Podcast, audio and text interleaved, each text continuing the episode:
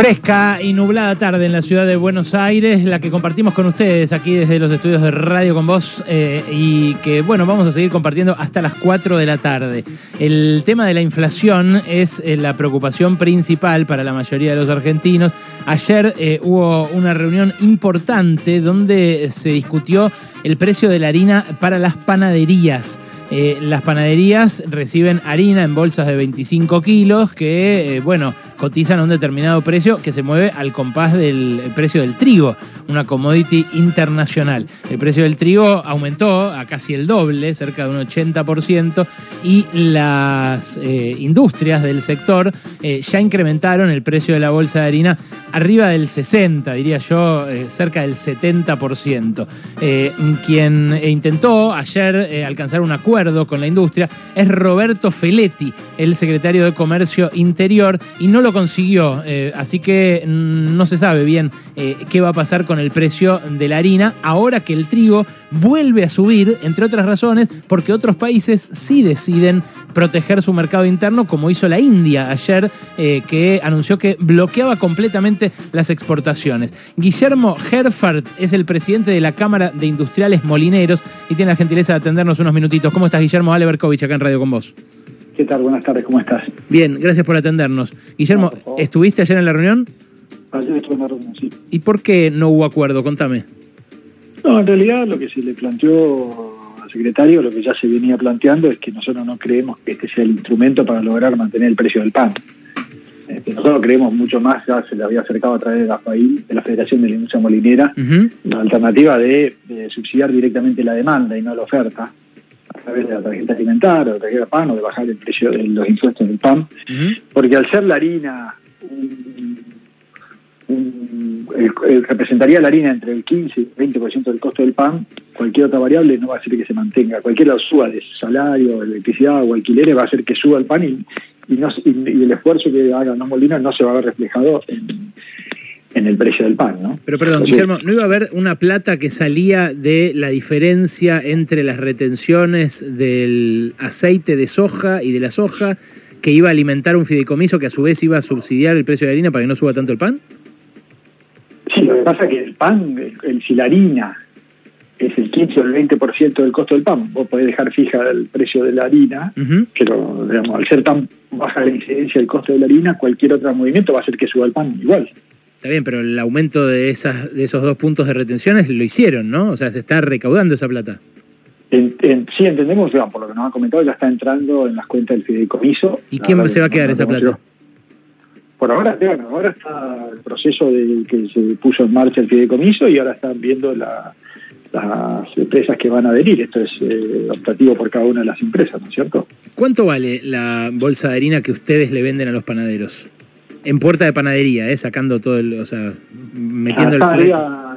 Entre los 1.700 y los 1.900 pesos, 2.000 pesos la bolsa. La verdad que no, no tengo, yo no, no, hago mucha sí. panadería, pero sí, más o menos. Ayer, ayer Cifarelli, eh, tu colega de la federación, de que es otra entidad de Molino, me dijo 2.000, pero bueno, están ahí. Sí, sí, están ahí, están ahí, porque depende de los lugares del, del, del país, ¿no? Y antes de la guerra, en febrero, ponele, o en enero de este año, ¿cuánto valía? Y ahora estaba en 1200, 1300, más o menos. O sea, ya pasó a casi el doble el valor de la bolsa. Sí, de 60, 70 más o menos. ¿Y Vos pensás que el trigo subió más que eso y la incidencia así del trigo en la harina es entre el 85 y el 90% del costo. Entiendo. De la harina. Entiendo. Ahora, esta harina, la que subió 60, 70%, ¿también es la que usan las industrias? La que usa, por ejemplo, no sé, una fábrica de pastas para... para... Sí, sí, sí. sí, sí, sí. Bueno, entonces... hay distintas calidades, obviamente, pero sí, sale el mismo grano, es lo mismo, sí, lo que te sube el trigo, la base, la materia. Y ahí uno podría eh, inferir que en una pasta seca, por ejemplo, es mayor el peso de la harina en los costos que en una panadería. Que vos decís, en una panadería tienen el alquiler, el personal y demás. Sí, sí, sí. Y entonces, dado que eh, aumentaron violentamente los, eh, las pastas secas, los productos panificados en estos últimos dos meses, si ahora vuelve a subir el trigo y ustedes dicen no aceptamos un esquema de compensación para frenarlo ahí en la cadena y que no pase a la harina, lo que tengo que esperar es que van a seguir subiendo los fideos y los alimentos que compran los más pobres Mm, el mes que viene. mm, No debería ser así porque desde marzo está funcionando un fideicomiso privado, que hecho por el gobierno, en el cual participa, para los fideos de harina de trigo y para la harina de kilo. O sea, los productos que hoy van a la góndola y que van de, de- de venta directa, eso me molé porque yo cuando te, te digo venta directa, lo que te quiero decir es la harina panadería es más para una segunda industrialización, se Sí. usa para producir otro producto. En cambio, los fideos van al consumidor directo y la harina de kilo también. Y para ellos ya hay un fideicomiso que, que tiene un precio fijado por el gobierno desde marzo ya, ¿no? Hace ya más de dos meses. Y en ese sí participan ustedes como molineros.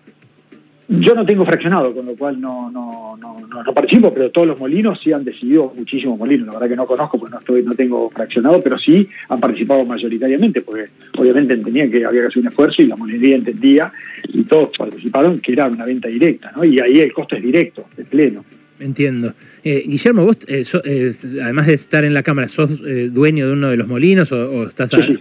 Ah, ¿y y hace mucho? ¿Tenés hace mucho tiempo esta- este negocio? ¿Te dedicas por familia, digamos, a- antes tus viejos? Sí, 132 años. Wow. Bueno, pues siempre pasa eso, ¿viste? Por eso, eh, por eso, Por eso te digo, la, la molinería es una de las industrias más federales del país, si no, si no la más, y te diría que en promedio que encontrás muchísimas empresas de arriba de 100 años. ¿no? Y vos como molinero, con una mano en el corazón, en un país como Argentina, que produce alimentos para tanta gente, ¿no crees que tendría que haber algún reaseguro? Yo sé que el productor necesita rentabilidad, que tiene que planificar, que le tiene que garpar, hacer la inversión para que, para que el año que viene eh, vuelva a sembrar y para que siga habiendo trigo y demás. Ahora, ¿no te como miembro de una familia de molineros, ¿no te parece que es lógico hacer lo que hizo, por ejemplo, India ayer, que ve que le sube el precio del pan, de los fideos, de las cosas más elementales, y frena la exportación? O bueno, otros países subieron las retenciones, hicieron algún acá- mecanismo acá- para proteger. Acá están, acá están frenadas, ¿eh? Acá el gobierno fija un, un volumen de equilibrio que fue, te diría que no me acuerdo, no te quiero mentir, si fue diciembre o enero, fueron 12 millones y medio. En, hace un mes, dos meses lo subió 2 millones más y no se pueden exportar más de 14 millones y medio de toneladas. Claro, pero Está eso, eso era antes de la antes de la guerra, o sea, antes del subidón este de precios. Sí, pero yo lo que digo, bueno, no sé cómo es el tema. Yo lo que te puedo decir es, la- si la cosecha fue, hablando de, de 22 millones de toneladas, Sí, ¿no? sí, la molinería usa entre 6, entre 6 y 7 millones de toneladas. sí. Y 14 y 21 caía el trigo. Ahora, bueno, están todos estos temas dando vueltas, por ahí la exportación como un poco más. Ya se abrió para el año que viene la exportación. Entonces ya se puede vender para el año que viene, digamos, pero la exportación está tiene un- su, su límite, ¿no? No es que es como la India. La India la cierra de golpe, esta ya estaba desde antes de la coche dice, se va a exportar tanto, se puede exportar tanto, el resto queda acá. Y entonces, Ya está, por, y entonces ¿por, qué. ¿por qué le quieren cobrar al panadero o a la fábrica de pastas lo que ahora vale en el mercado global por lo que aumentó por la guerra si ya estaba frenado desde antes?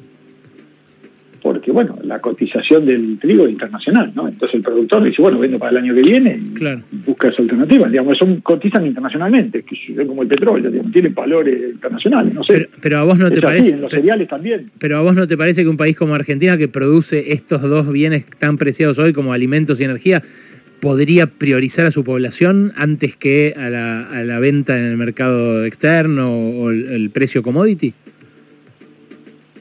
Sí, seguramente. Yo creo que hay, yo creo que la verdad que con la capacidad de producción que tiene Argentina y la cantidad de trigo que produce se podría hacer las dos cosas tranquilamente. Claro, ¿no? yo pienso eso, por eso te digo, no, yo- las dos cosas tranquilamente se habría que buscar forma. Yo creo que este nivel de, de- de- digamos que se puso el stock de volumen de exportación determinado marca pautas, ¿no? Obviamente esta guerra creo que ha, ha trastocado todo. Es medio difícil también decir que esto estaba pre- se podía prever y que podía arreglarse. La verdad que esto ha sido un golpe para todos. ¿no? Sí, obvio. Lo que pasa es que frente al golpe uno puede dejar que pase o puede tratar de atajarlo, sobre todo para, que- para que no le pegue al, al más débil, ¿no?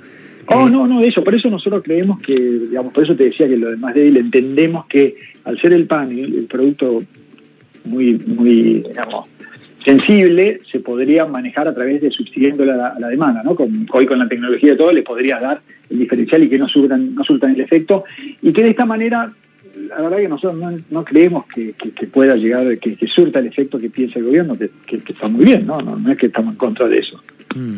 Pero creemos que ese movimiento no va a generar porque no es, el costo de la harina no es tan grande. Entiendo. Bueno, qué pena que no se les ocurra ese, ese mecanismo que... No, no, bueno, ellos creen esto, la verdad que se les presentó, no es que si no se les han presentado, se han tardado, lo habrán analizado y tendrán sus razones. La verdad que esa presentación sí la, fue con varias propuestas de esto, ¿no? Guillermo, gracias por este rato, eh, te mando un abrazo. No, por favor, eh, no, gracias. Guillermo Herfert, presidente de la Cámara de Industriales Molineros, pensando juntos eh, por qué está tan caro el pan.